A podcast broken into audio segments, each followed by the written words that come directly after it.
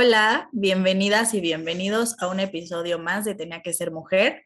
Hoy estoy muy contenta y muy feliz de tener conmigo aquí a una nueva amiga. El día de hoy vamos a estar platicando acerca de un tema eh, súper importante y muy interesante que es salud mental, trastornos del estado del ánimo y suicidio.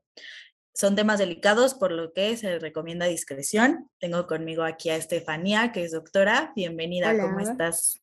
Súper bien, muy feliz, emocionada. ¿Y tú?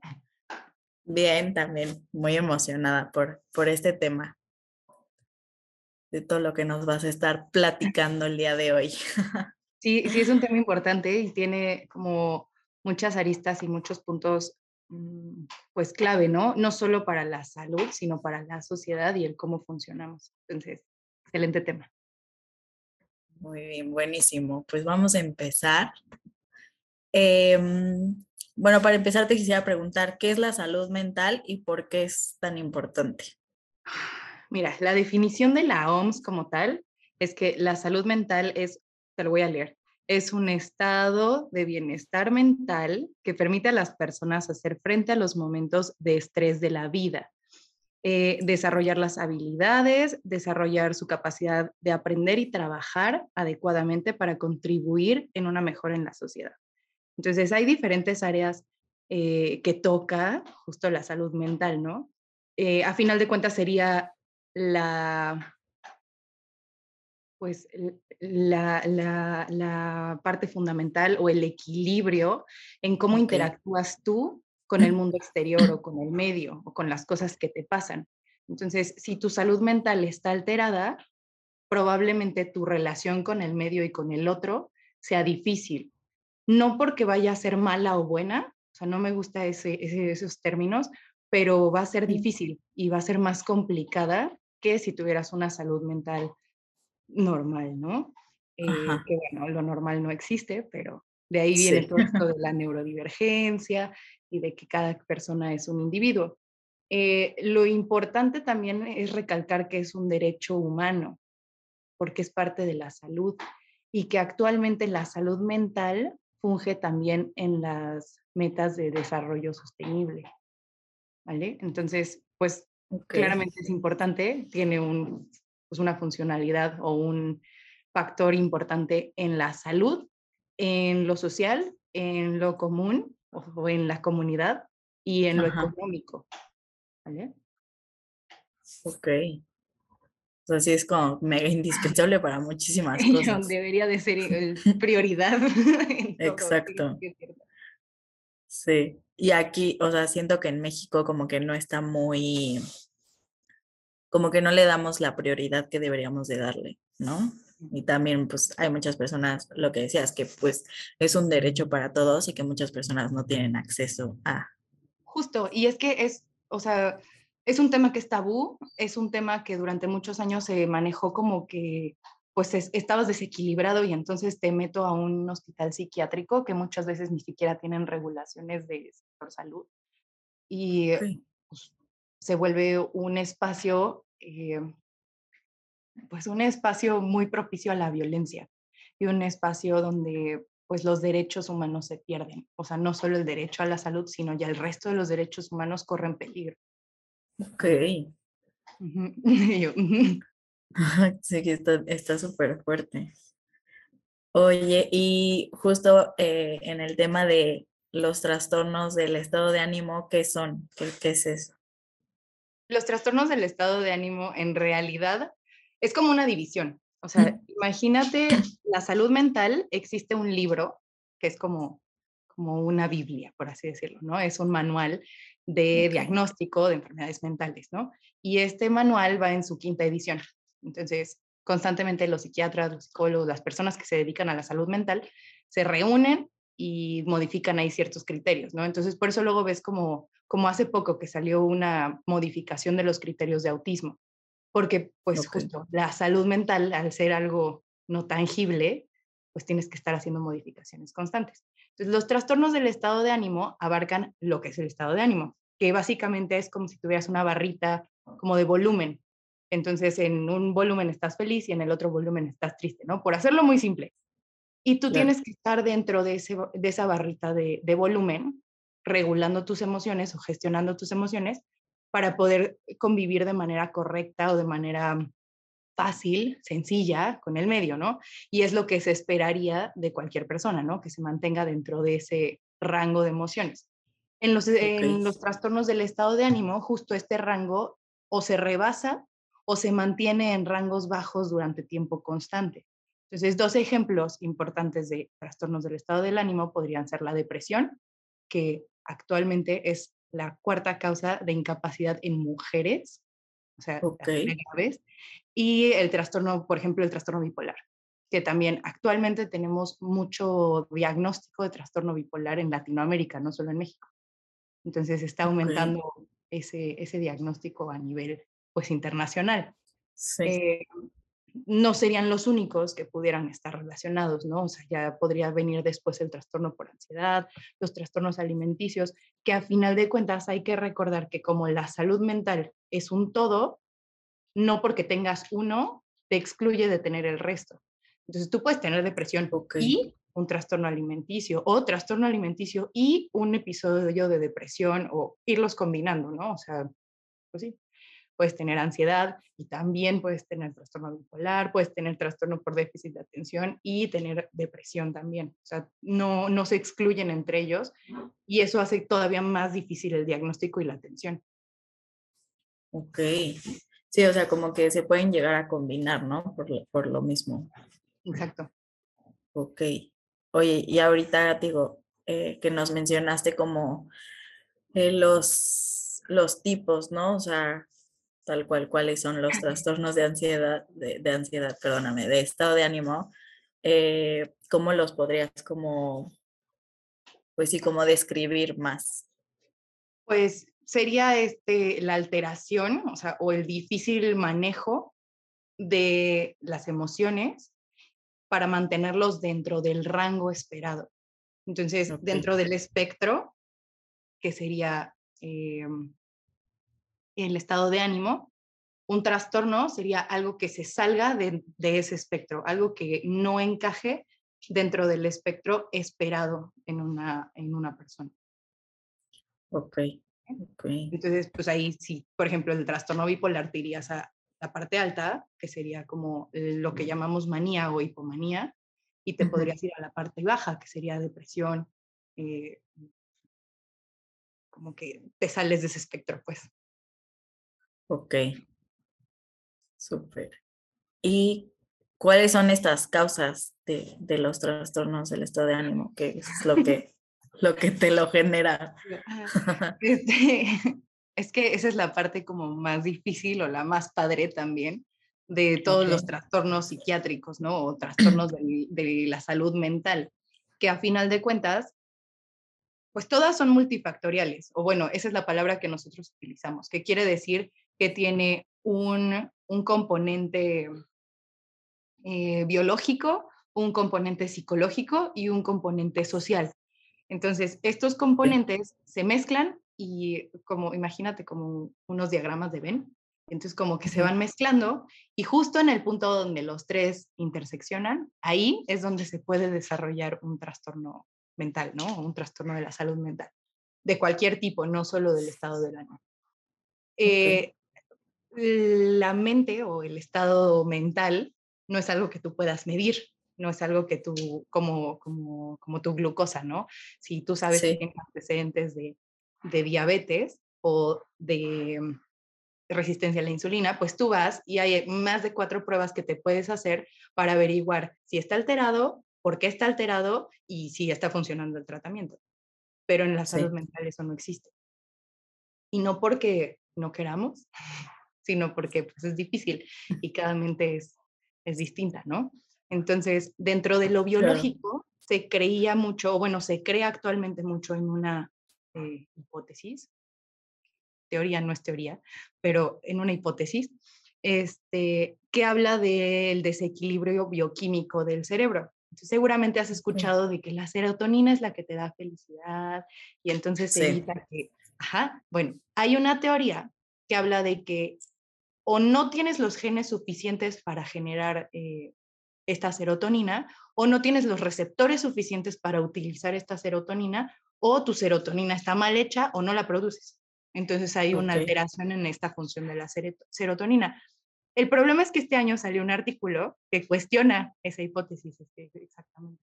Entonces, en eso nos basamos para utilizar la mayoría de los antidepresivos, por ejemplo. Pero si está cuestionándose esta hipótesis, entonces quiere decir que hay errores a la hora de desarrollarla, ¿no? Entonces, actualmente eh, el, el, artículo no dice que, que, se niegue la existencia de esta teoría, simplemente dice que la cantidad de evidencia para utilizar esta teoría como la única es baja.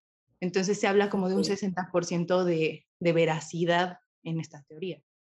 O bueno, porque por eso no es teoría, porque si fuera teoría, pues sería comprobable, ¿no? Claro. Entonces, ese es como lo que todos utilizamos como si fuera el verdadero, la verdadera causa.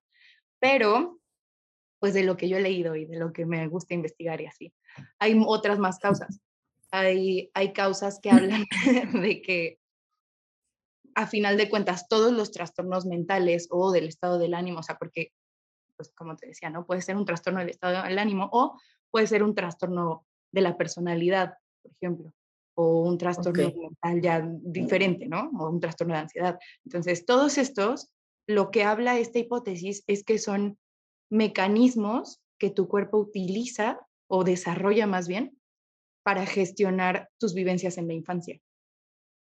Muy distinto a, teorías freudianas, así como de, ay, es que como me pasó esto, entonces por eso soy así, sino que más bien utilizaste estas herramientas para poder sobrellevar ciertos episodios de tu vida a lo largo de tu vida. Y conforme se van presentando estos episodios, tu forma de justo desarrollarte con el ambiente va modificándose. Entonces, esa es una. Y en esa también pasan muchas teorías actualmente, que si tú ves así de que en, en Instagram te puede salir eh, gente hablando de trastorno de déficit de atención. No, es que esto te pasó porque bla. O trastornos, por ejemplo, estos que hablan ahora de, de las personalidades people pleaser o, ajá, seguramente has visto videos de este tipo en Instagram, en, en TikTok, en Twitter, en YouTube, o sea, en todos lados hay. Y justo hablan de esto, de, ay, es que tus papás no te abrazaban lo suficiente. No es tan así, pero sí tiene un, un algo que ver, ¿no? Y por otro lado, hay estudios como ya más antropológicos, más que de ciencias de la salud, hablan de antropología y hablan de cómo la sociedad es en realidad el paciente. O sea, las personas con ciertos trastornos serían más bien el síntoma de la sociedad. Entonces, estas personas que viven con estos trastornos no serían nuestros pacientes. Los podemos asistir, pero no son nuestros pacientes. Nuestro paciente real es la sociedad, porque justo genera pues todas estas circunstancias de violencia y opresión que a la larga generan. Claro, te genera. Ok, qué fuerte. Está fuerte. De hecho, leí una nota hace tres días, dos días. Y es un señor canadiense eh, que está discapacitado, no puede caminar y está solicitando eutanasia en Canadá porque no tiene dinero para vivir. Entonces, no es porque no quiera vivir, es porque no tiene dinero para vivir. Y entonces ahí lo podrías ver como todos los sistemas de opresión haciendo que esta persona decida terminar con su vida porque ya no puede continuar pagando su vida. Entonces, no, eso está súper fuerte. de la sociedad. sí, sí, sí. Está bien feo. Y um, pues sí, de hecho, bueno, hay otros estudios también en, en México, o sea, o, artículos publicados a través de los institutos mexicanos que hablan de que las mujeres son las principales eh, víctimas de violencia, ¿no? Que pues lo sabemos. Pero que esa misma violencia es lo que genera que sean las principales eh, pacientes, por ejemplo, de depresión, o lo que te decía, de que la depresión sea la cuarta causa de incapacidad para ellas. Y es porque están viviendo constantemente un sistema de opresión y de violencia. Entonces, está interesante. Hay también artículos viejísimos de los 60, 70, 80 que hablan de que las, eh, las personas que se dedican al hogar tienen mayor riesgo de desarrollar un trastorno de, estado del ánimo. Entonces es información muy vieja, pero que ahí está y que no con ella. Sí, que al final tiene como un poco de, lógica, o sea, de, o sea, en este ejemplo de las personas que se dedican al hogar, que tienen como más este, probabilidades de generar una depresión, o sea, lo vimos como en la pandemia, ¿no? O sea, no salías, o sea, tú seguías tu vida, muchos eh, seguíamos trabajando, estudiando, lo que sea, como que tu vida seguía, pero encerrado, ¿no? Exacto. Entonces, y ahí todavía tienes como vida, o sea, cosas que hacer fuera de. Ajá. Sí, no, eso está fuerte. Sí, pero bueno, pues esa, esa parte está dura y sí, te digo, es de los 80, o sea, no es información nueva y que con la pandemia solo la estamos corroborando. Pero ahí está. El dato ahí está, no es la causa directa, todavía no se reconoce como una causa. En este libro que te decía, el DCM, jamás tú vas a ver que sea la causa, pero pues ahí está. Sea, la información ahí está. Claro. Que no lo hayamos hecho por método científico es otra cosa. Pero sí. Ok. O sea, digamos que las causas pueden ser, o sea, no podríamos como terminar una lista, ¿me explico? O sea, regresas al eje de los tres, ¿no? Ajá, o sea, eh, regresas al eje que sería el biológico, algo que no está funcionando en el cuerpo, el social, algo que está pasando en el medio y el psicológico, que sería cómo enfrentas tú eso en el medio, ¿no? O qué herramientas desarrollaste para ese medio. Sí. sí, o sea, al final se vuelve como los tres núcleos, por así decirlo, ¿no? Exacto. Y de ahí se pueden derivar 18 mil causas. Claro. Ok, está bien fuerte. Eso del, del señor de Canadá me, me impactó. ¿Verdad? yo lo leí así, quería llorar y yo, ¿qué está pasando en este mundo? O sea, lo estamos haciendo muy mal. Sí, como sociedad de verdad dices, no puedo, o sea, no puedo creer que por no tener dinero, o sea, como que no, o sea, no me puedo imaginar por más que intente de en qué situación está el señor, eh, tanto emocionalmente, económicamente, o sea, de muchas cosas para, o sea, para decir, ya, o sea, ya no puedo más. Exacto. ¿No? Está, fuerte. sí, está muy Y todavía, bueno, ¿no? O sea, como que está en un país progre donde pues existe esta posibilidad de solicitarlo, ¿no? Pero hay otros países donde ni siquiera existe esa posibilidad y seguro la gente lo vive. Sí, exacto.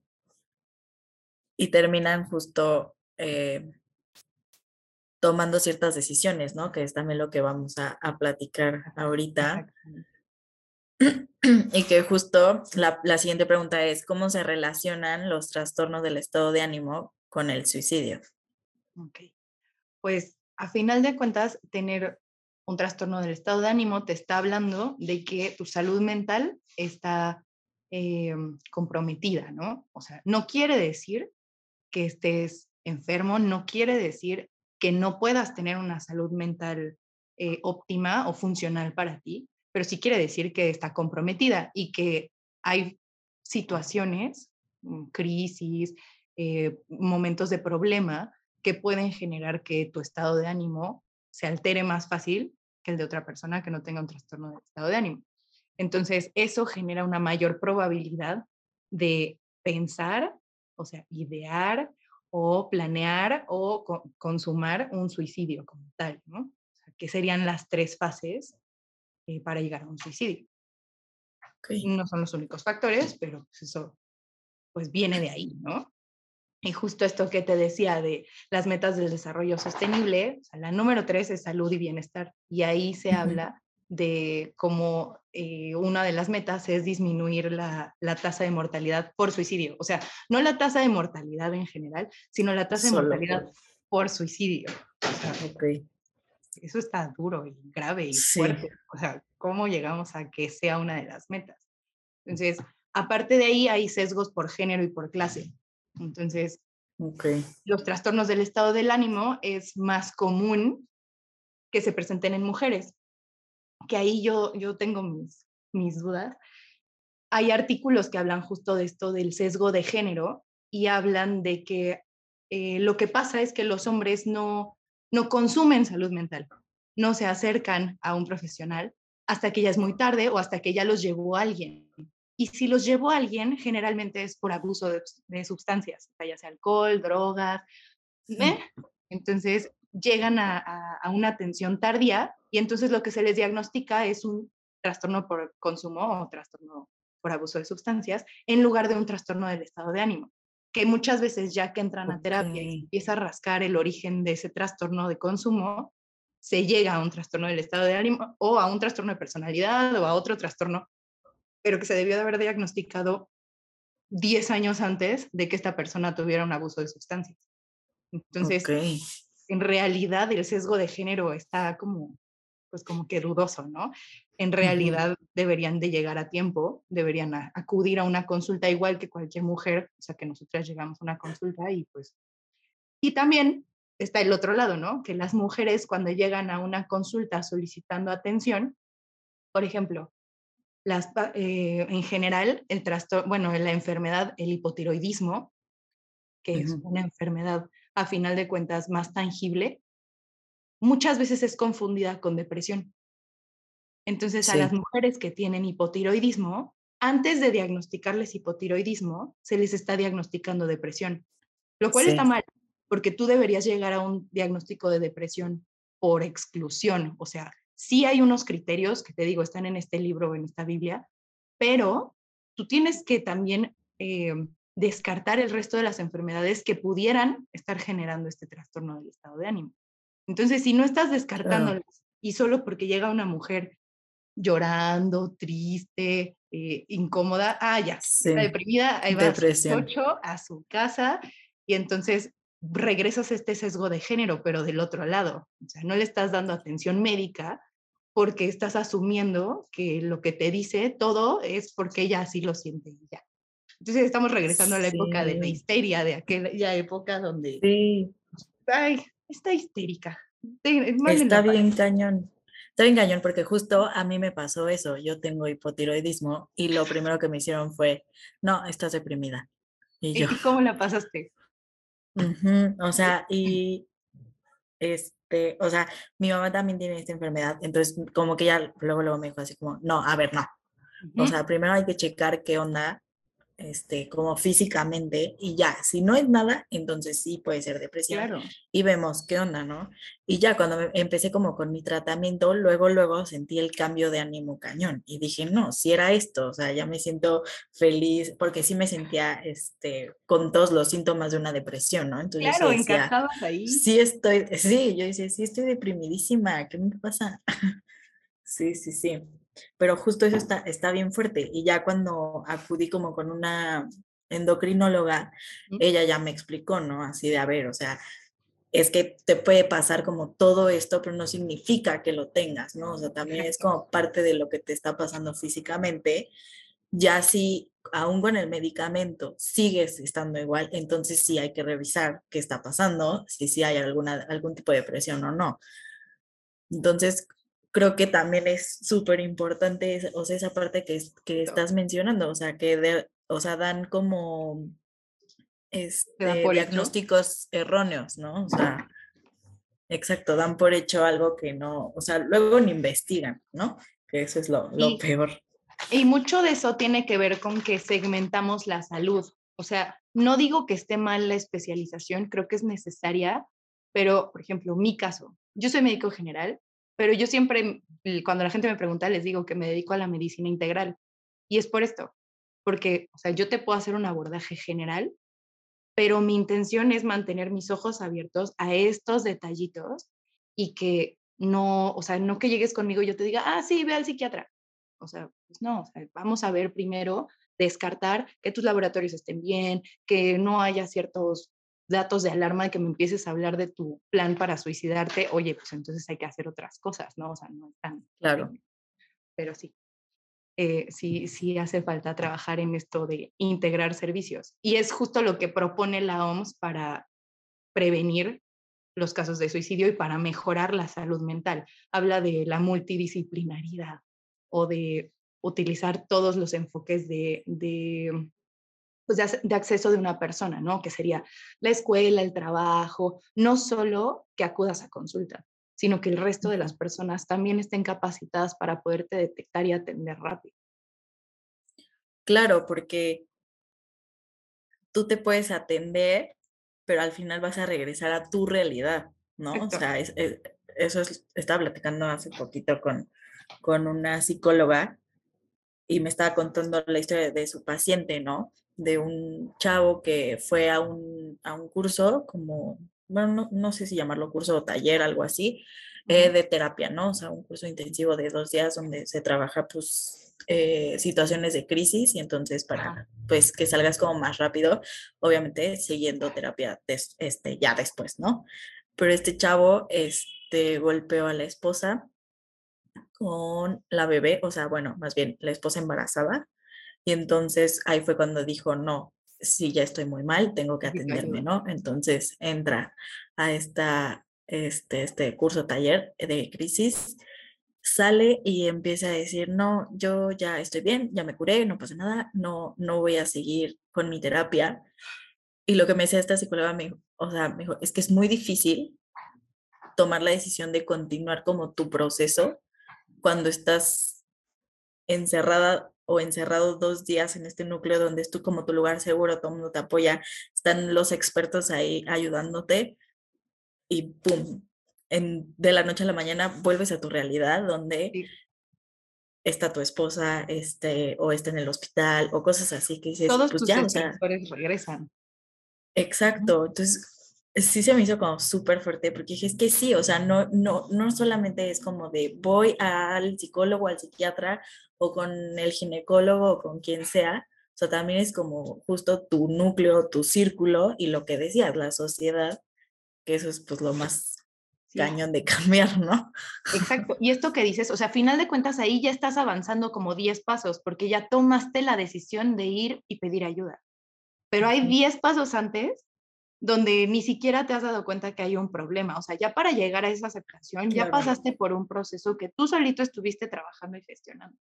Pero si desde el paso número dos o uno, alguien, tu familia, tu mis de la primaria, porque esto no ni siquiera es por edades, o sea, de hecho, en México el principal eh, como que grupo etario serían de los 14 a los 18 años. O sea, es una etapa donde todavía estás en la escuela y estás súper vigilado y alguien podría hacer algo por ti, ¿no? O sea, hay obviamente casos de muchísimo antes, desde los siete años, y hay casos después, pero si tuvieras educación eh, a nivel social, la gente podría empujarte y ayudarte, ¿no? Y por otro lado, pues también el acceso, ¿no? Porque también ya llegaste al décimo paso y dices, ay, quiero tomar terapia. ¿Y ahora dónde voy? O sea, el IMSS no tiene terapias, y actualmente ya el sistema de salud no tiene terapias. El, Instituto de Psiquiatría tiene reducción de presupuesto, o sea, ¿sabes? Sí. se acaba volviendo un lujo y entonces ahí llega otro tipo de violencia, que ya no es solo esta violencia eh, física o psicológica de la que hablábamos al inicio, sino ya estás llegando a una violencia económica y una violencia de Estado, porque otra vez no se está respetando tu derecho humano a, la salud. Sí, no, está, está súper fuerte. Y hace poquito, bueno, hace poquito, no sé, meses, eh, creo que cerraron, ¿no? Los hospitales psiquiátricos de México. Sí, les dieron una reducción así altísima. Yo tengo amigos haciendo su residencia ahí y sí estaban así de, no, pues, pues padre, ¿no? Eh, tienen ciertos horarios, no reciben pacientes a todas horas, eh, la cantidad de camas es pequeña. O sea, por ejemplo, el Instituto de Psiquiatría, yo roté ahí, es un instituto precioso, está muy bonito, está muy bien hecho, está muy bien segmentado porque hasta tienen como clínicas, ¿no? De, clínica de trastorno eh, bipolar, clínica de trastorno de ansiedad, clínica de, o sea, está padre porque tienes a alguien especializado en eso, pero puede atender 10 pacientes. Mm, Entonces, okay. Eh, eh, está muy bonito, está muy bien gestionado, está muy bien dirigido, pero a la hora de, de transpolarlo a la sociedad y a la cantidad de población que tienes, pues no existe. O, por ejemplo, en mi servicio social lo hice en Nayarit, eh, en una región que no está catalogada como región de alta marginación, o sea, según la Secretaría de Salud, no es alta marginación, y tiene un centro ahí de atención psicológica y psiquiátrica que nunca funciona. Entonces hay, hay un edificio que lo maneja, o sea, el director del edificio es un enfermero, OK, pero no tiene una educación más allá en cómo atender y recibir pacientes. Entonces, pacientes en crisis no te los recibe. Pacientes eh, justo en un intento de autolisis, que es como llamamos el suicidio a nivel eh, institucional, no te los recibe, porque primero lo tienes tú que estabilizar, porque no tiene las herramientas para estabilizarlo. Un paciente en una crisis de ansiedad no lo recibe, eh, solo recibe pacientes estables que requieran atención o apoyo psicológico, porque tiene psicólogos, pero no hay un solo psiquiatra ahí. Wow. Mm, y no hay porque no los contratan. Entonces, pues, te, digo, es, es, una violencia ya así sistémica, súper mal. Sí. Eh, pues que nadie ha hecho nada, no hemos hecho nada, no nos hemos peleado con nadie, pero pues ahí está. O sea, y, y eso es en un lugar que te digo, no es de alta marginación. Pues, en un lugar de alta marginación ni siquiera llegan al psicólogo. Sí, claro. Más, más feo todavía. Sí, no, está, está bien cañón. O sea, porque si estás, o sea, yo, yo pienso, ¿no? O sea, creo que todos y todas hemos pasado por una situación de crisis por en algún momento de nuestras vidas donde dices, necesito hablarle a mi psicóloga, a mi psicólogo, a mi amiga, lo que sea, ¿no? Y pensar que estás buscando esa ayuda y que te digan, no, aquí no, me muero, o sea, de verdad, digo, me muero, o sea, ¿qué hago? Yo hice esas llamadas de, oye, tengo un paciente, no, no lo puedo recibir y casi, sí. ¿qué hago? Entonces, yo, yo lo que acababa haciendo, que no es lo correcto, pero era mejor a nada, era internarlos bajo, como si fueran pacientes de medicina interna y tenía mi red de apoyo con psiquiatras, neuropsiquiatras y neurólogos que me decían qué hacer. O sea, si no, probablemente habría habido más suicidios de los que vi eh, en esa región pero pues, eso no tendría por qué pasar, yo no tendría por qué estar gestionando esas llamadas, debería haber ya un protocolo. Claro. Sí, casi, casi de, ay, oye, hazme el favor de... y yo, ¿qué le doy? claro. Sí, sí, sí. Y pues estás chiquita y no sabes qué hacer y no sabes cómo funcionan muchas cosas, te vas dando cuenta poco a poco. Pero pues solo es un reflejo de nuevo de la sociedad que no está funcionando en favor de, las, de la población. Y no es solo aquí, o sea, es a nivel mundial. Pues sí, no, sí está, está súper fuerte eso. O sea, que te nieguen literal, o sea, en plena crisis, no, yo no sé qué haría. Me vuelvo loca, o sea, no. Oye, ¿cómo podemos detectar las alteraciones en la salud mental? O sea, pues, para estar más conscientes con nosotros y los que nos rodean. Esa parte es, es bastante difícil porque necesita como mucha sensibilidad y mucha comunicación. Entonces, aparentemente son cosas fáciles, ¿no? Ay, hay que ser empáticos y hay que ser sensibles y hay que comunicarse, pero en realidad es difícil. Entonces, eh, la CNDH lo que dice es que se debe de fomentar estrategias para evitar bullying, acoso, violencia, que pues está bien, pero no nos están diciendo cómo hacerlo, ¿no? Entonces, es, entre comillas, está bien que no nos digan cómo, porque no hay una sola forma correcta, pero pues tampoco hay un eje y todavía no existe, al menos en este país, para nosotros, todavía no existe un programa que realmente se dedique a capacitar a todos los institutos, a todos los sectores de gobierno y a todos los sectores privados. Entonces, más o menos cada quien lo hace como puede, ¿no? Pero lo que tenemos que tomar en cuenta o lo que a mí me gusta por ejemplo, e, estas conversaciones de salud mental las doy en, en, preparatorias o en secundarias también. O sea, a mí lo que me gusta eh, transmitirle a los, chavitos es que lo que tienen que estar pendientes es de que si algún síntoma, o sea, un pensamiento recurrente, una idea triste, un sentimiento triste, un sentimiento de mucha euforia o mucha alegría, empieza a durar más de una semana, hay que averiguar por qué. Que si empiezan a ver que alguno de sus amigos todo el tiempo está dormido, hay que acercarse y preguntarle si está bien. O sea, ese es el primer paso. Tú te tienes que fijar en tu medio y en ti y preguntarle o preguntarte si todo está bien. Y hay que aprender a ser súper sinceros también, ¿no? Que cuesta trabajo. Pero si tú vas haciendo estos pasos, ok, tú te acercaste con tu compañerito y le preguntaste si todo está bien y te dijo que sí, pero tú sigues viendo que algo no está bien, entonces, pues pides ayuda con un superior, ¿no? Que probablemente tampoco tenga la educación necesaria, ¿no? Y lo hablaba con mi hermano hace poco. Me decía, es que pues tú te acercas y pides ayuda y, y pues no saben qué hacer. O no, pero al menos ya saben más personas y ya más personas van a estar al pendiente o detectando si realmente hay que intervenir o hay que hablar y preguntar en su casa si se despertó o no se despertó, ¿no?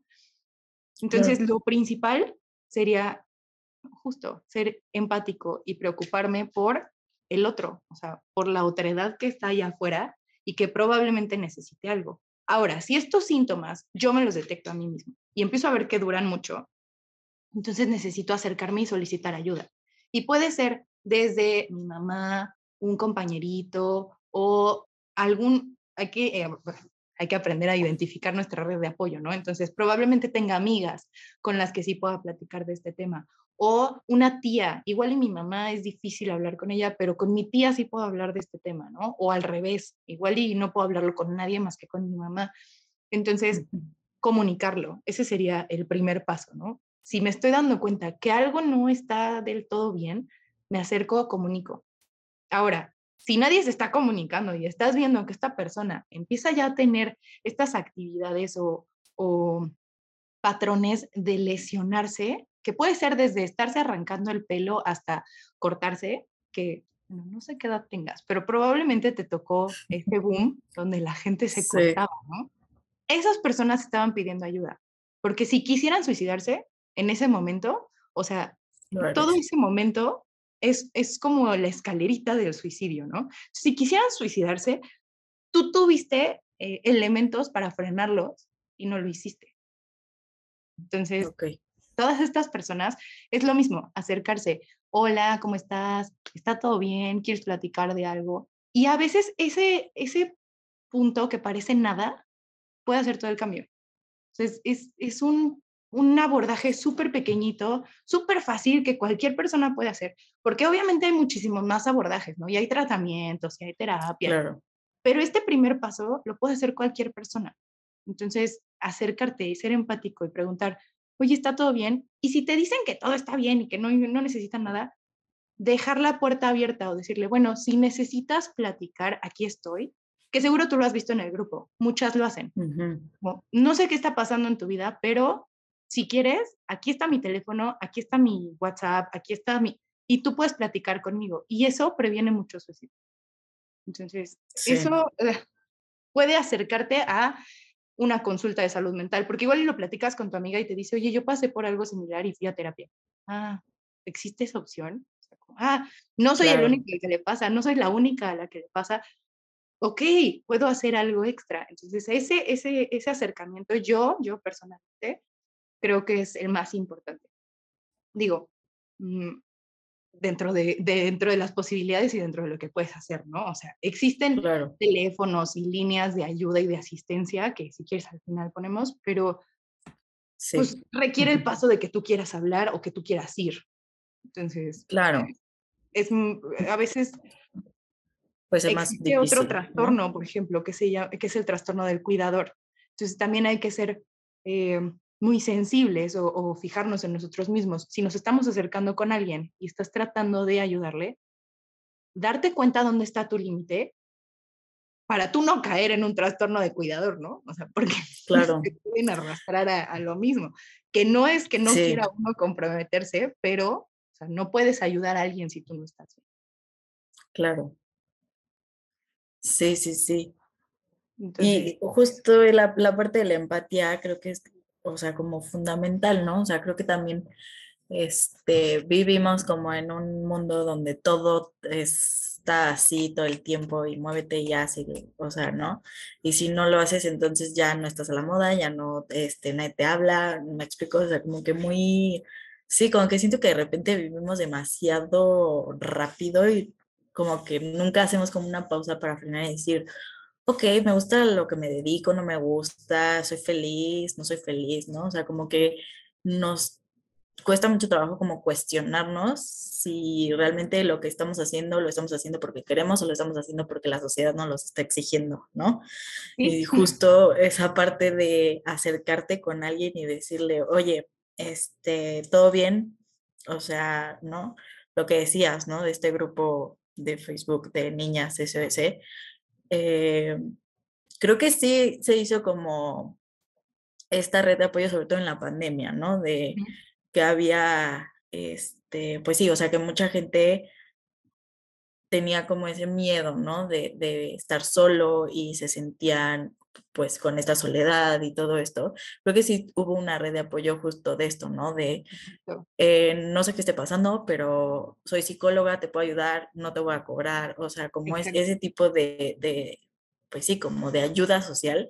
Creo que en ese, digo, en ese grupo como en específico, que es el ejemplo, creo que sí fue de mucha ayuda que hoy incluso ya hay hasta ayuda hacia otros temas, ¿no? Como violencia de género, este, con todo el tema del 8 de marzo, ¿no?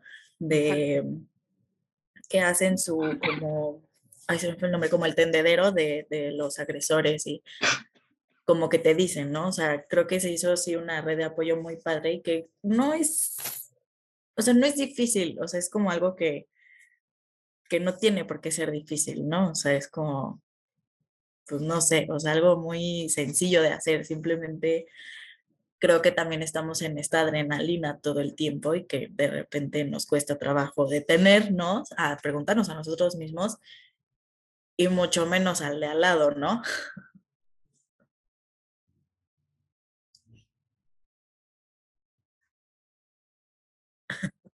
¡Ay, qué horror! Te dio el ataque, no te preocupes.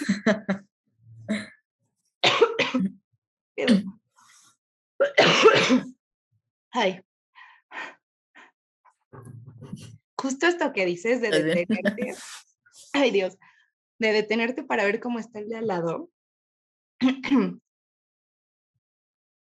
Hay, hay como escritos y, y, análisis de en qué momento la sociedad se volvió una sociedad como fija y en qué, o sea, y dejamos de ser nómadas, ¿no? Y dejamos de, de correr por el mundo, que es lo que estamos haciendo ahorita. O sea, todo lo que estás diciendo, de que, pues a final de cuentas estás persiguiendo el que sigue y, ahora tengo que trabajar y ahora tengo que hacer esto y ahora me toca tener hijos y ahora me toca, que no necesariamente tiene que ser así, pero en, en, estas discusiones de en qué momento eh, la sociedad se volvió una sociedad o una comunidad, hay, hay análisis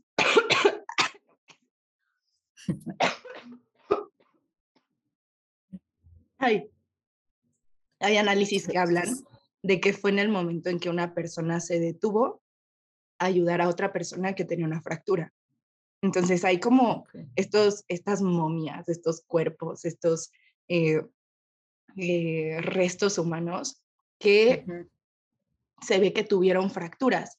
Entonces, una persona que tenía que estarse moviendo y, caminando y que era nómada, con una fractura se hubiera muerto.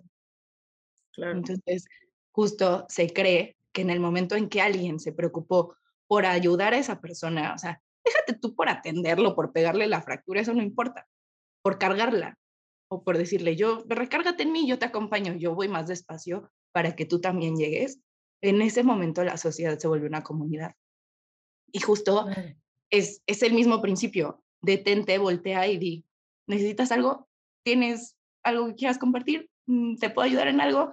Y a veces, pues muchas veces te van a decir que no, pero que ya sepan que tú estás al pendiente y que si existe la necesidad, ahí estás para resolver o para ayudar a resolver. Pero es la parte más importante. Sí, justo, o sea,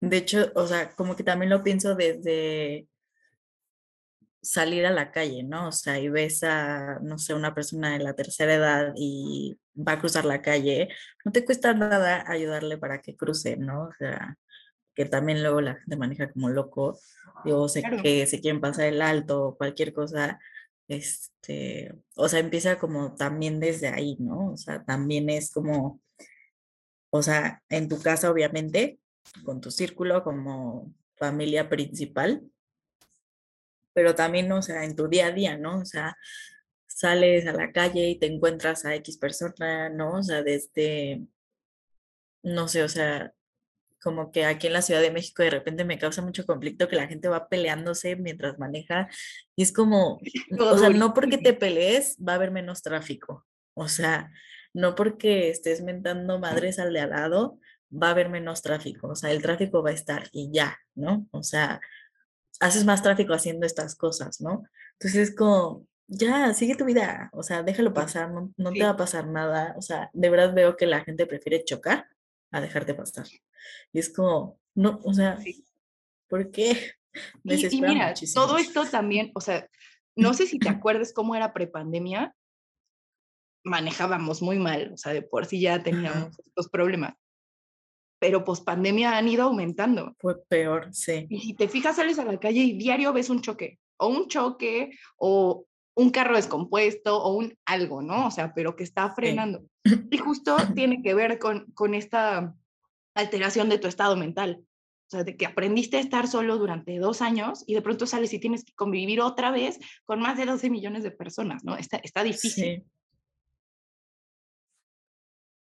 estas situaciones de crisis, entonces acabas peleándote con el de al lado. Y me ha tocado ver que se baje el señor a pegarle al carro de al lado y dices, ¿qué está pasando? Vivimos en Gotham, pero no está padre. Sí, exacto, no, no está, no está padre. Otra pregunta que también te quería hacer es, digo, creo que ya como que la parte principal lo mencionaste, este tema de la empatía y, y, demás, pero eh, como familiar o como una persona cercana, de qué manera también podemos como ayudar a una persona que está viviendo como este tipo de alteración en su salud mental. Eh, o sea, como que los puntos principales, a, a, mi parecer o en mi estrategia, son primero comunicación, o sea, tu canal de comunicación tiene que estar abierto, ya sea que lo abras por primera vez o lo mantengas abierto y lo fomentes para que siga abierto, ¿no? Porque aunque sea tu papá, eh, si tú no te acercas a platicar con él y si tu papá no se acerca a platicar contigo, podrán vivir en la misma casa, pero no hay comunicación, ¿no? Sí. el primer paso sería la comunicación.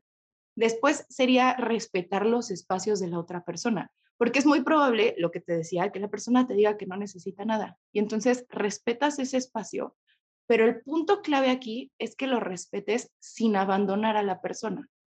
Entonces, recordar que si esa persona no te quiere contar o no quiere abrirse contigo, no es porque sea algo contigo, o sea, no es personal, sino que está llevando su propio proceso.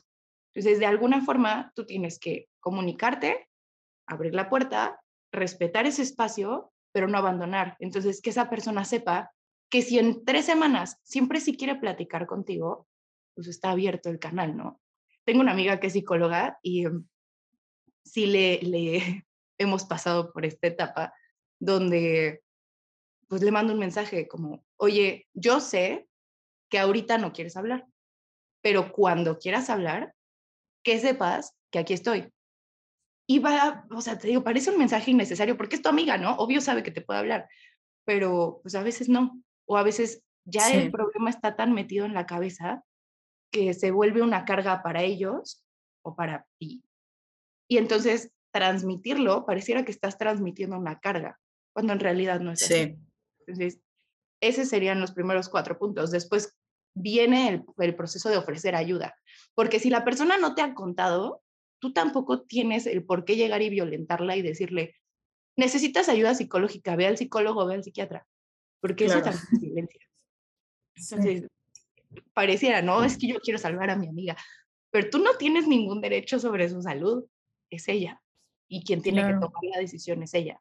Y esto es algo que ves en medicina, o sea, cuando yo me formé, te enseñan sobre la autonomía del paciente y que si el paciente no se quiere tratar, por más que tú tengas todas las herramientas y hasta le quieras regalar el medicamento, el paciente no se va a tratar. Entonces, tú lo que puedes hacer es ofrecer la ayuda, ofrecer las alternativas de tratamiento y ofrecerte a acompañarla, ¿no? Entonces, en mi caso muy particular, yo cuando roté por psiquiatría, yo me fui así, pero el perro, así mal, mal, mal, mal. Y mi ahora exnovio, yo llegaba con él, le contaba, no, es que hoy vi esto, es que pasó esto, es que llorando todos los días, así, una semana. Terminando esa semana, estaba yo contándole otra cosa, ¿no? O sea, otra cosa horrible que había visto en el hospital. Y me frenó y me dijo, hasta ahí, yo ya no puedo. Yo me encantaría, pero yo ya no te puedo dar contención porque yo tengo pesadillas, que es lo que te decía, ¿no? O sea, esta claro. Sensibilidad también de decir, oye, me estás afectando y yo ya no puedo con estas cosas. Sí. Y me dijo, necesitas ayuda de alguien. Yo no la puedo dar, pero necesitas ayuda de alguien. Y yo creo que mis primeras cinco sesiones de, terapia, él me llevaba y él me regresaba. Porque yo, o sea, iba enojada, no quería ir, y salía y siempre lloraba. Entonces siempre así como, ya no quiero, o sea, imposible que yo manejara en esos estados, ¿sabes? Y seguramente no hubiera llegado a la mitad de las terapias. Entonces él lo que hizo fue, o sea, todos estos pasos, la comunicación, el respetarme cuando yo dije, no, nada más te quiero contar, no, no necesito ayuda, nada más quiero decirte que es que esto estuvo bien padre, ¿no? Ay, cómo no, bien padre, estuvo horrible. Hasta que llegamos al punto donde, pues, pues sí me cargó, ¿no? O sea, literal, me llevó a la terapia, me regresó y ya cuando vio que, que ya era un Bambi caminando, pues ya, yo iba solita a mi terapia y muchas veces me enojé, muchas veces no quise regresar a terapia, pero pues algo, algo comentaba y me decía, ¿no? Para que yo regresara, que ese sería otro punto de apoyo. Ya si tu, si tu familiar, si ya está en un proceso, siempre motivarlo a que siga yendo, sin invadir, que, que te digo, son puntos difíciles, porque también si tú invades y tú empiezas a decir, entonces la persona puede llegar a negar la terapia porque entonces está cambiando demasiado y entonces tú ya no lo quieres. Entonces, no. Eh, acompañar, promover que se, que se siga en el proceso y también respetar cuando la persona pida pausas en el proceso, pero sin abandonar el proceso. A mí me gusta explicarle a los pacientes que todos estos procesos son como, como que tu cerebro es un rey dictador y ha aprendido a vivir como vive durante toda tu vida, ¿no? Durante 20, 30, 40, 50 años. Y obviamente en el momento en que tú llegues a terapia, te vas a enfrentar con alguien que te diga, estas estrategias no están tan buenas, deberías cambiarlas de esta forma, ¿no? Y eso tu cerebro lo recibe como un ataque directo. Entonces es un rey dictador al que llega alguien, un foráneo extraño, a decirle que lo que hace está mal.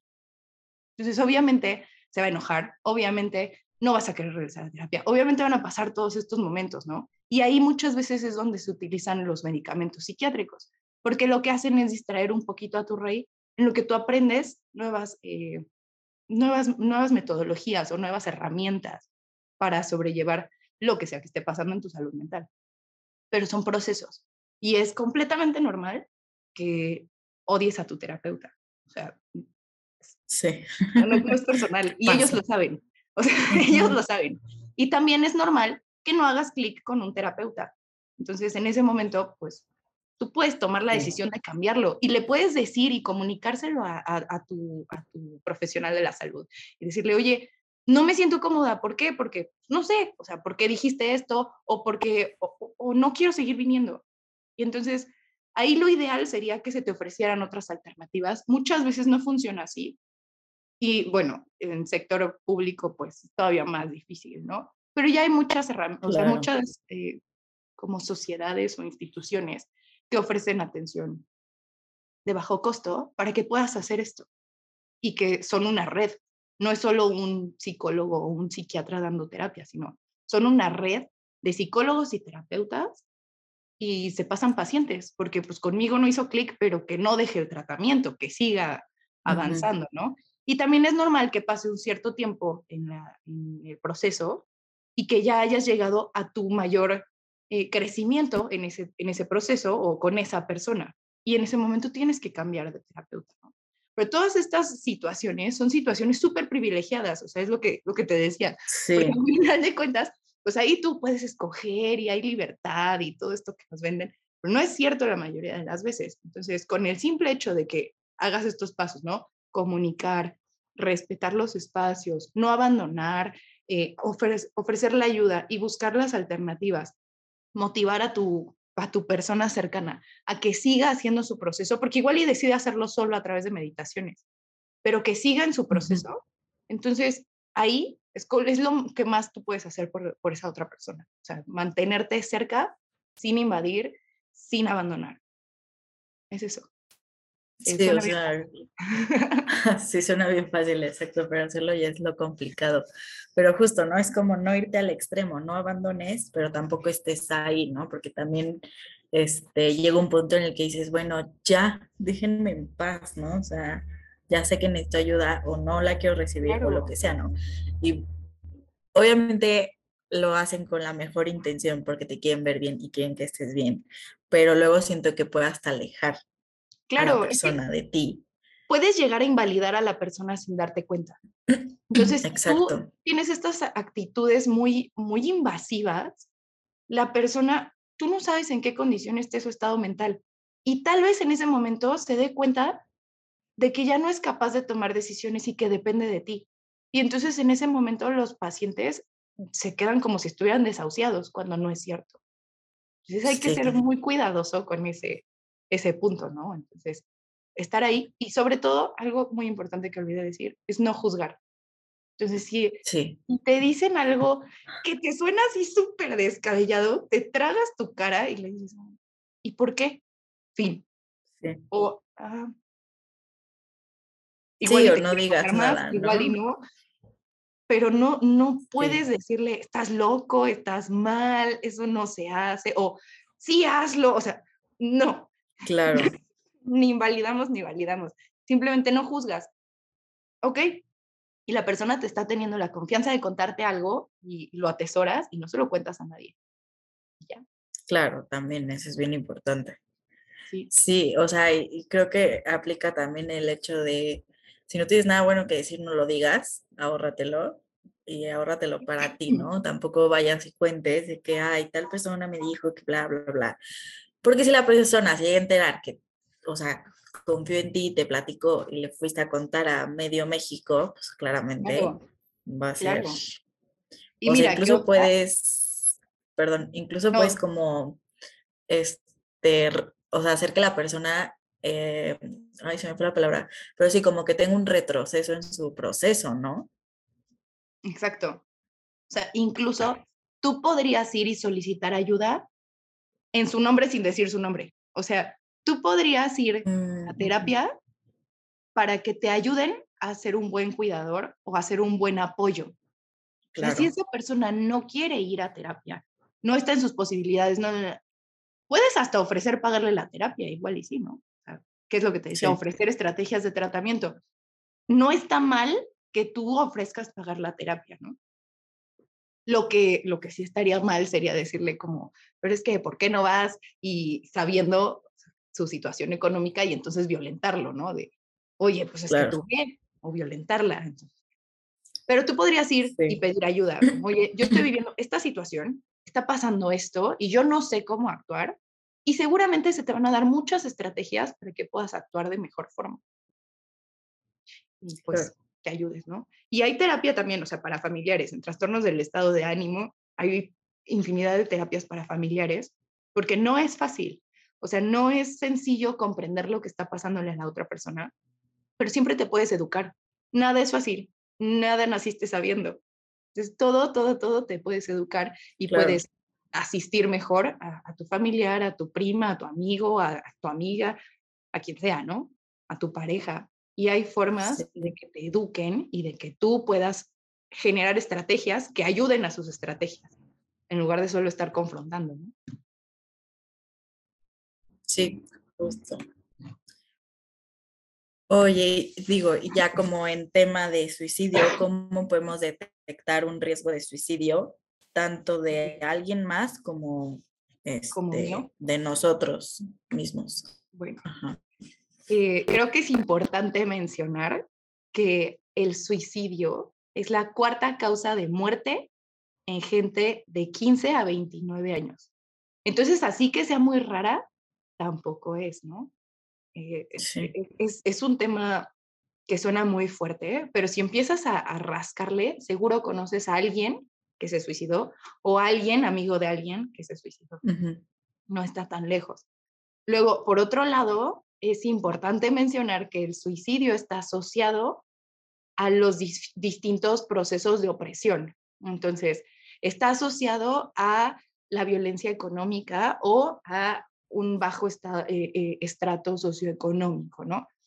Y muchas veces tiene que ver como con el ejemplo del Señor, ¿no? Como, ya no sé cómo sobrellevar esta vida que es muy cara y pues no valgo lo suficiente, porque ya son muchos pensamientos ligados uno con otro, y entonces decido terminar con mi vida, ¿no? Y por otro lado, pues también está muy asociado a cuestiones de violencia. Entonces puede ser violencia eh, local, o sea, ejemplo, zonas de guerra, zonas con narcotráfico violento, eh, muy notorio, o, sea, zonas que no sean seguras están asociadas y es otro sistema de opresión. Y por otro lado, también está asociada la violencia, pues ya de género, ¿no? La que nos atraviesa a todas nosotras, que muchas veces nos atraviesan las tres, ¿no? Sí. Y ser mujer es más probable que te atraviesen las otras dos. Pero eh, toda, toda, la violencia de género también está asociada, o sea, eh, de manera estadística, o sea, cruda, con numeritos, como a mucha gente le gusta hablar, este, está asociada a la violencia tanto eh, sexual como económica, de nuevo, pero a través de pues el proveedor del hogar. Eh, está asociada la, la, violencia vicaria también, o sea, el hecho de que las mujeres se queden sus hijos o que les restrinjan el, acceso, también puede llegar a generar un cuadro lo suficientemente agresivo para desencadenar en, en un suicidio, ¿no? Entonces, todas las violencias que estén asociadas a género están asociadas al suicidio, a pesar de que pues se, suiciden hombres y mujeres, o sea, eso no tiene nada que ver, ¿no? Claro. Eh, lo que ahí es diferente es el tipo de suicidio, ¿no? Y creo que eso también tiene ahí un sesgo extraño, pero, eh, y bueno, por último, el, punto o, o, el cómo reconocerlo. Hay tres fases en el suicidio, ¿no? O sea, por simplificarlo muchísimo. Entonces está primero eh, estos pensamientos de muerte, que son tres pasos que, creo que ya he mencionado, pero bueno, es el pensamiento, el pensamiento del suicidio, el pensamiento de la muerte, que no necesariamente va a llevar a un suicidio, pero sí nos está hablando de que algo está alterado y que esa persona necesita ayuda. Entonces, esta persona que se acerca y te empieza a decir, oye, ¿tú has pensado en cómo, cómo te morirías? ¿O tú has pensado en qué pasaría si te mueres? ¿O has pensado en si tu familia va a estar triste cuando te mueras? Muchas veces ya hay algo de fondo que está generando estos pensamientos, ¿no? Entonces ese sería el primer poquito. Después hay una ideación suicida. Hay gente que sí te comunica, oye, ¿tú has pensado cuántas pastillas necesitas para morirte? O ¿sabes qué cantidad de anticongelante necesitas tomarte para morirte? Y son cosas que están en el Internet. O sea, si alguien quisiera, no te pregunta, ¿sabes? O sea, son son momentos donde esta persona te está pidiendo ayuda, porque lo está pensando y porque ya está llegando y ya está atravesando hacia el siguiente paso del camino, que sería el tercer paso, cometer el intento de suicidio o cometer el suicidio, ¿no? Entonces, ya tuviste dos focos, ¿no? Que es, es de ahí donde entra un, un sesgo de tabú o un, o un ahí mal pensamiento que tenemos muy metido de que la persona que dice que se quiere morir no se quiere morir. Y no es cierto. Sí. Es probable que si tú modificas muchas cosas, esa persona no se muera. Pero el que te lo esté comunicando es porque está pidiendo ayuda y porque obviamente todavía hay un espacio para ayudar, para rescatar, para evitar una tragedia. Pero muchas veces se ignora porque se cree, ay, nada más está bloqueando, nada más lo dice para llamar la atención. Que esto yo lo he escuchado entre mis colegas, ¿eh? Y, y, eso está todavía. Pero, pero si me están oyendo, ojalá cambien. Este, Exacto. pero es, es, e, e, es, son los tres, los tres puntos, ¿no? O sea, los, las tres fases. Eh, ya entre la ideación y, el cometerlo pueden haber estas sesiones de, auto, pues de autolesiones, ¿no? De, estarse cortando, de hacerse cosas que la gente cree que son para llamar la atención, pero en realidad no lo son. Entonces, lo que la OMS promueve es un programa para ayudar a las adolescencias a prosperar. suena bien bonito y mágico, ¿no? Pero no tiene, o sea, está padre, está lindo, pero requiere muchísimo esfuerzo a nivel Estado. O sea, no es solo de que, ay, tu doctor promueve las estrategias para que los adolescentes prosperen, ¿no?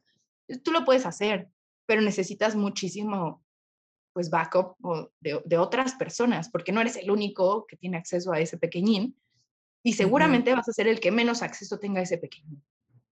Entonces, lo que habla esta estrategia, más allá de, de evitar el suicidio, es de promover la salud mental, que volvemos a lo mismo, ¿no? Estar vigilando que esa persona esté estable, esté bien, eh, esté cumpliendo con sus metas del día a día, ¿no? Lo que les decía yo a los chicos en mi última clase es que si alguna de, algún pensamiento, por ejemplo, de muerte, o algún pensamiento ansioso, o sea, que ya estés desarrollando un patrón ansioso, o algún pensamiento que te genere muchísima tristeza, empieza a interrumpir tus actividades de la vida diaria, tienes que pedir ayuda. Entonces, si tú ves que alguno de tus amigos de pronto ya, ya es esta persona como que cierra la puerta tres veces y que necesitas acercarte, necesitas ver qué está pasando. Si esta persona ya todo el tiempo está hablando de la muerte, necesitas preguntar si todo está bien. Y yo, yo entiendo que puedan haber aficiones, ¿no? O sea, y hay gente que le gusta el más allá, lo sobrenatural, y es muy distinto, de hecho, o sea, si, si empiezas a desarrollar tu empatía, es muy distinto el cómo hablan las personas. Pero eso cuesta, o sea, cuesta trabajo desarrollarlo. Si más vale que tú te acerques y que tu amigo piense que eres un mojigato ridículo a que pase algo y no hayas hecho nada. Entonces, siempre vale más la pena acercarse. ¿Vale? Y no sé, ¿qué más? Sí, yo creo que, que esto. Porque mira, lo hablaba, te digo que tuve una conversación con mi hermano poquito antes de que me llamaras. Y justo me decía, es que yo tuve un compañero eh, que pasó por esta situación y que el profesor se acercó y que y pues lo, lo, contuvieron y se evitó que pasara esta tragedia, ¿no? Pero a final de cuentas el abordaje siempre es de alguien que ya estuvo ahí y lo platicábamos y al parecer el profesor seguramente tuvo a alguien a quien perdió. Y entonces este pensamiento de todo lo que no hice es lo que lo ha llevado ahora a desarrollar esa empatía y a acercarse. Porque justo más vale acercarme y que el niño se burle de mí a que no me acerque y vuelva a pasar esto, ¿no? Y más siendo una tasa tan alta como la que les dije. Entonces, pues no. Pero yo creo que... Sí, más vale exagerar. A, en este caso, sí, más vale. A no hacer nada, o sea, de verdad. Sí, totalmente. Y sí, o sea, sí existe muchísimo el, el, pues sí, como el pensamiento, la idea de es porque quiere llamar la atención o es porque eh, X cosa, ¿no? Y lo que decías, ¿no? O sea, todos conocemos eh, a alguien que perdió a algún familiar o algún amigo o, o, incluso tú eres esa persona que perdió a alguien por, por una situación así. Y sí está bien fuerte, o sea, yo, por ejemplo, conozco a un, bueno, tengo, bueno, tenía un amigo, porque ya no le hablo, porque la vida siguió y pues perdimos como el eh, comunicación, pero este amigo, cuando yo lo conocí, yo iba en preparatoria y la escuela como que habló con el grupo y fue como, a ver, este chico eh, ha intentado tres, cuatro veces suicidarse, ¿no? Entonces, hay que estar atentos, hay que, este, o sea, como de, no lo hagan a un lado, pero este, estén como atentos, ¿no? O sea, tanto a nosotros como a sus compañeros, como a los profesores. Y ya, y yo me llevaba muy bien con él y yo jamás noté como nada extraño, nada raro, o sea, al contrario, yo decía, yo lo veo perfecto, ¿no? Pues sí. Salimos de prepa y todo y a los, no sé, como al año, algo así, me entero que es la mamá, la persona que termina quitándose la vida, ¿no? Y yo estaba así en shock de que dije, no puedo creerlo, o sea, estaba de verdad impactada porque dije, como que te, o sea, como que yo sentí en ese momento que el error que cometimos todos fue como solamente enfocarnos en él, ¿no? Y jamás le preguntábamos, oye, ¿qué onda con tu mamá? ¿Qué onda con tu papá, tu hermano? O sea, no, no. O sea, como que centramos demasiada la atención en, en, él, en su persona, y, o sea, y no en lo que involucra a esa persona, ¿no?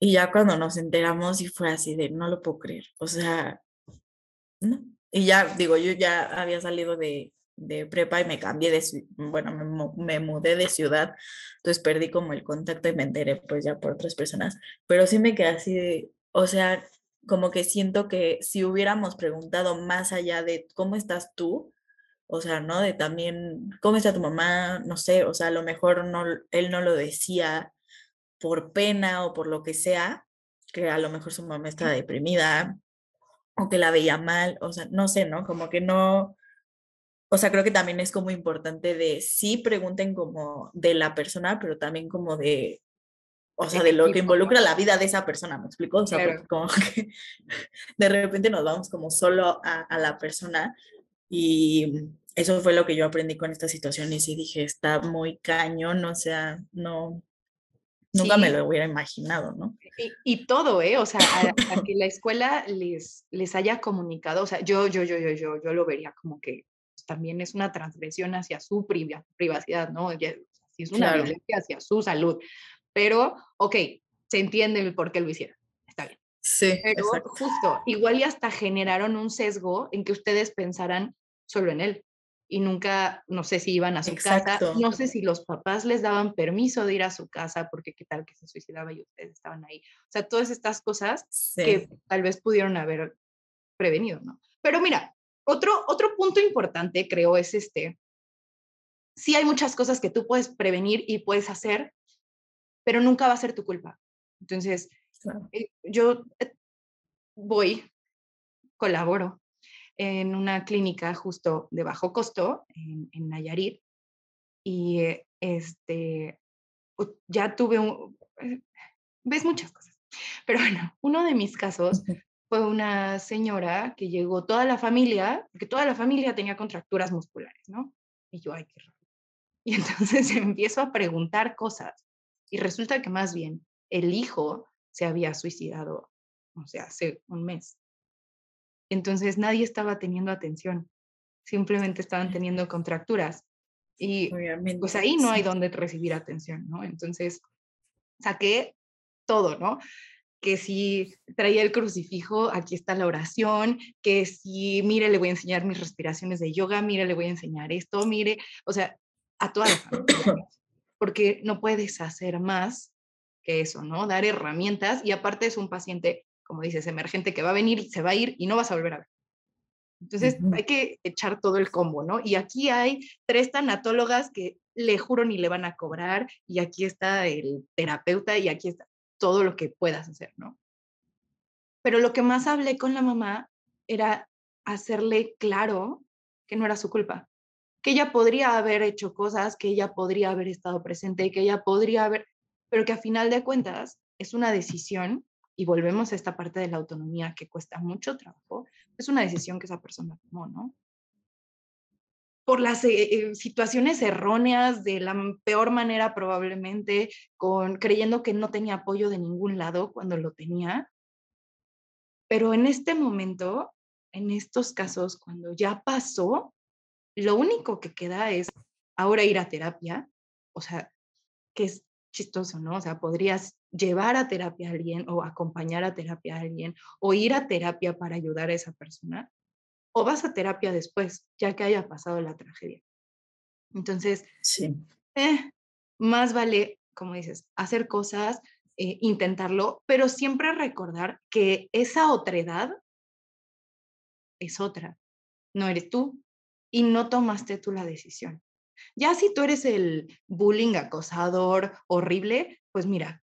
Claro. Hay que pensarlo dos veces. Podría, ajá. Pero si no ese es el caso, no es tu culpa. O sea, hay 300 cosas que uno podría hacer para evitar que alguien choque. Y no por eso el choque es tu culpa. Sí. Es lo mismo. Eh, suena horrible, pero es lo mismo.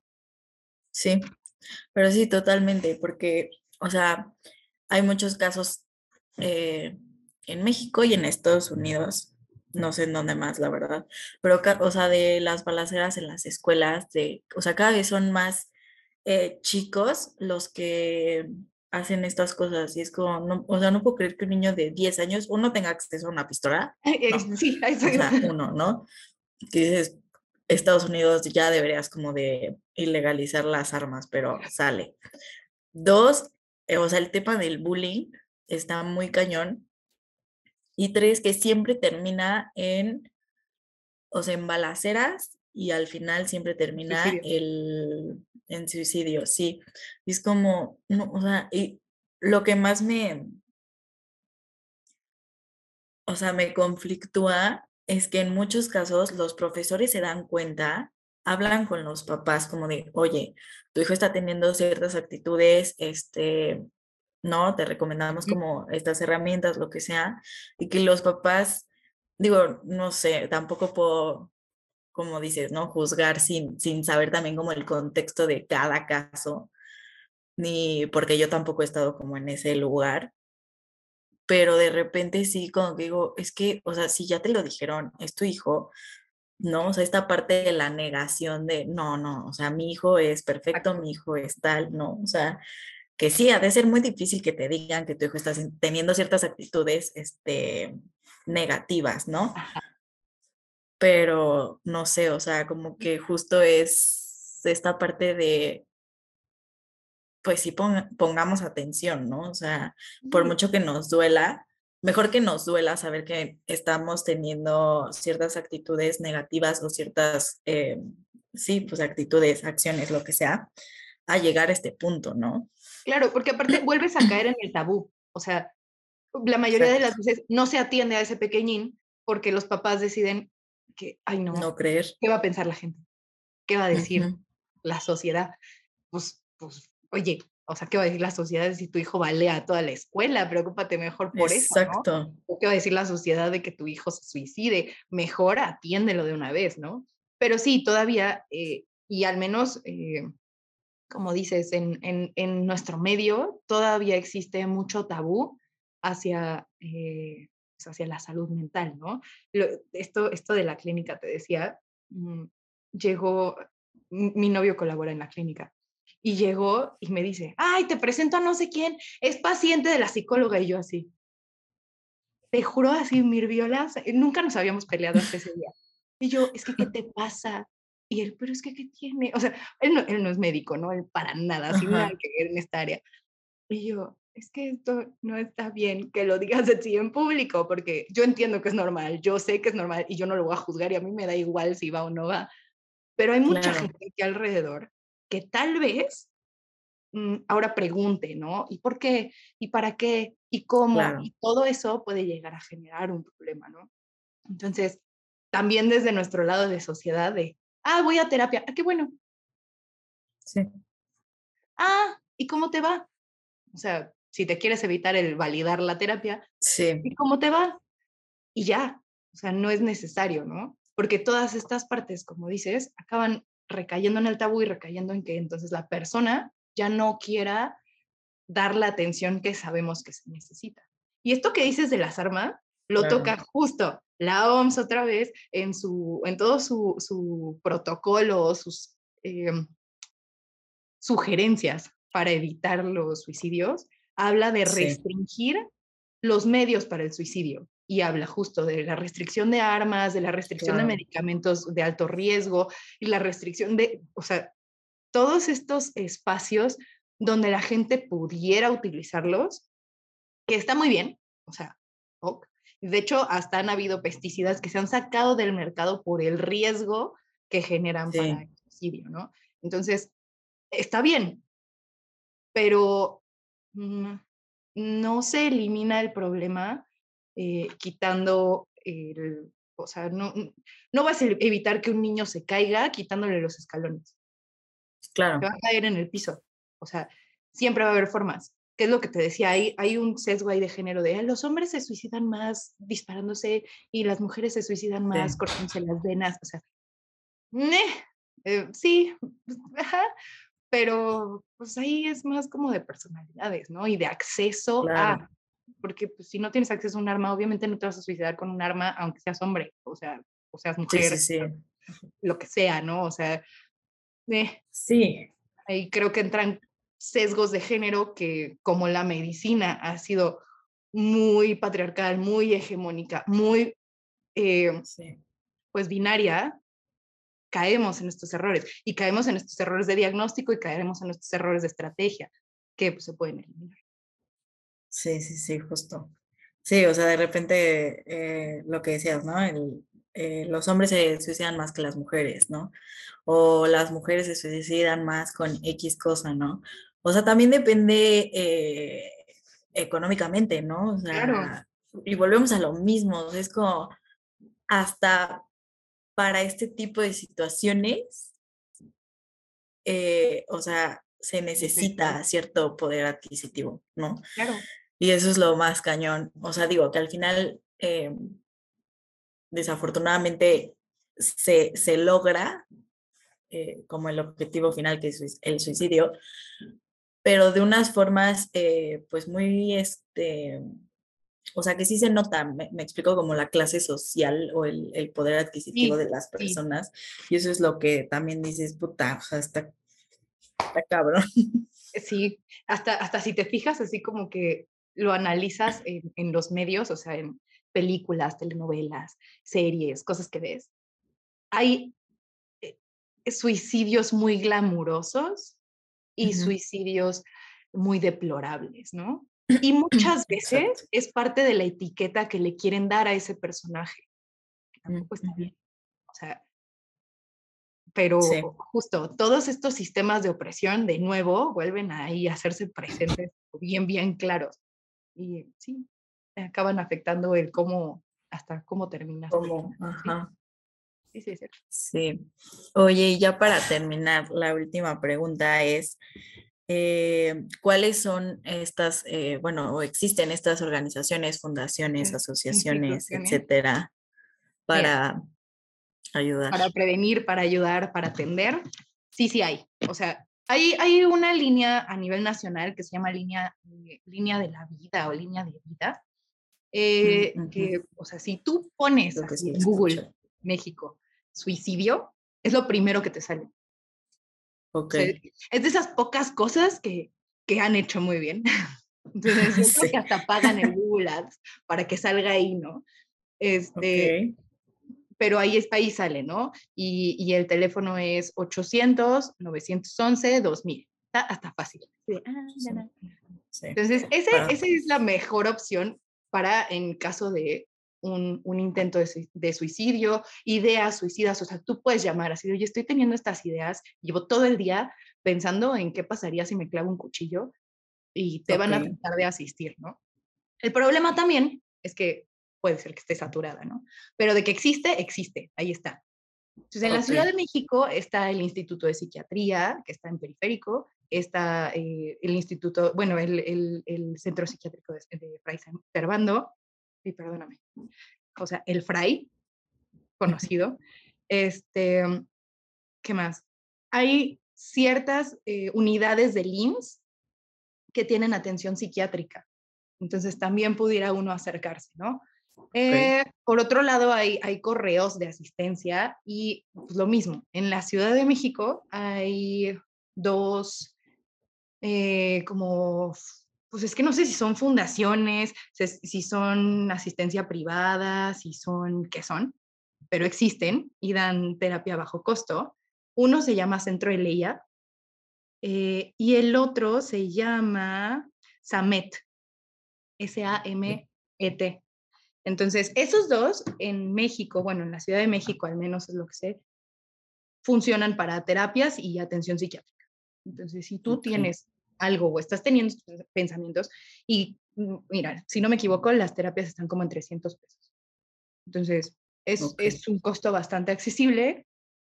Podemos todavía hacer más cosas, podemos todavía generar una fundación que dé atención psiquiátrica o psicológica gratuita y que todos donemos 100 pesos al mes, o sea, podría funcionar, pero no las conozco, ¿eh? O sea, yo no me he topado con una y no he enviado pacientes alguna que extra, yo te puedo decir. En la República existen estos centros de atención psicológica eh, de gobierno, que son de, bueno, ahorita son del INSABI, no es, cierto, ya no es INSABI, del IMSS Bienestar, porque ya no existe el INSABI, pero ahí están, existen. Lo que te decía, a veces no cuentan con psiquiatría, a veces solo cuentan con psicología, a veces cuentan solo con trabajo social, o con señoras o eh, licenciadas en trabajo social, pero que de nada a eso, eso está muy bien. Sí, claro. Y pues bueno, la línea de vida es a nivel nacional, entonces pueden llamar desde cualquier lugar. Em, pues eso. Y si no, pues también pueden mandarme un Instagram, WhatsApp, eh, lo que sea, y vemos qué se puede hacer. Buscamos a alguien, porque es eso, claro. buscar y generar una red. Sí, exacto, una red de apoyo. Súper bien. Pues sí, voy a poner igual como todas las, eh, los mandos clínicas que, ajá, que dijiste y todo, para ponerlo en, lo, en el episodio para que se quede ahí plasmado. Exacto, y, tengan igual tus redes sociales y todo para que te escriban cualquier cosilla. Este, y demás. Ay, pues muchas gracias, Estefanía, por todo lo que nos platicaste. La verdad estuvo súper interesante. Yo estaba picadísima. porque sí, me, me, encantó, o sea, sí nos diste muchísima información este, que, que de repente es desconocida, la verdad. O sea, que no, no, o sea, si no estamos como en, en ese medio médico de más o no, no hemos pasado por una situación similar, este, pues nos cuesta, o sea, no sabemos, ¿no? Realmente. Entonces, muchas gracias por compartir tus conocimientos y abrirte en este espacio. Un gusto, encantada, cuando quieras, yo aquí estoy. Súper.